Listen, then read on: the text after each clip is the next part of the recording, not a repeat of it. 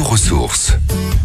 Cette semaine, nous allons à quelques pas des impressionnantes falaises d'Étretat en Seine-Maritime pour évidemment profiter du panorama à couper le souffle, mais aussi visiter une demeure à colombage pas comme les autres, celle de Maurice Leblanc, le père du gentleman cambrioleur Arsène Lupin.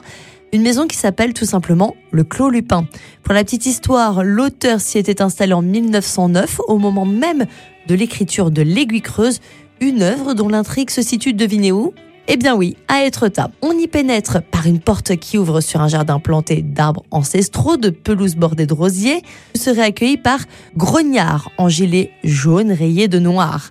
Il vous remettra un casque pour pouvoir vous laisser guider. Vous suivrez alors en français or in English toutes les étapes du parcours. Une porte va s'entr'ouvrir sur le cabinet de travail en rotonde de Maurice Leblanc et là, l'histoire commence. L'écrivain prend en premier la parole pour quelques mots de bienvenue et quelques confidences, puis quelqu'un s'introduit dans ce cabinet, c'est Arsène Lupin. Commence alors un voyage dans son repère pour découvrir ses exploits, ses traits d'esprit, ses conquêtes féminines, il y en a eu beaucoup, ses multiples personnalités, là aussi il y en a eu beaucoup, mais aussi pour résoudre avec lui l'énigme de l'aiguille creuse.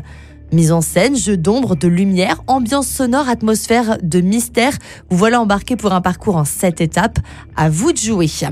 Vous allez découvrir aussi beaucoup d'anecdotes sur Maurice Leblanc, qui écrivait beaucoup de ses œuvres à son bureau. Ici, dans cette même maison, il avait pour rituel de s'installer tous les soirs à 18h et tout le monde dans la maison devait faire silence pour qu'il puisse écrire au calme. Ce n'est qu'une anecdote parmi tant d'autres.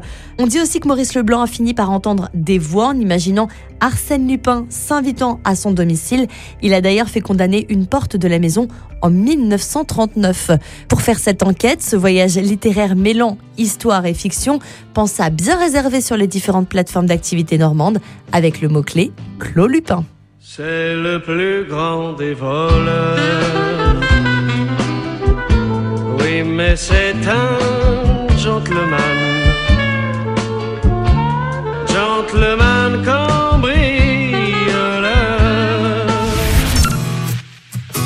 Retrouvez toutes les chroniques de Sanef 177 sur sanef177.com.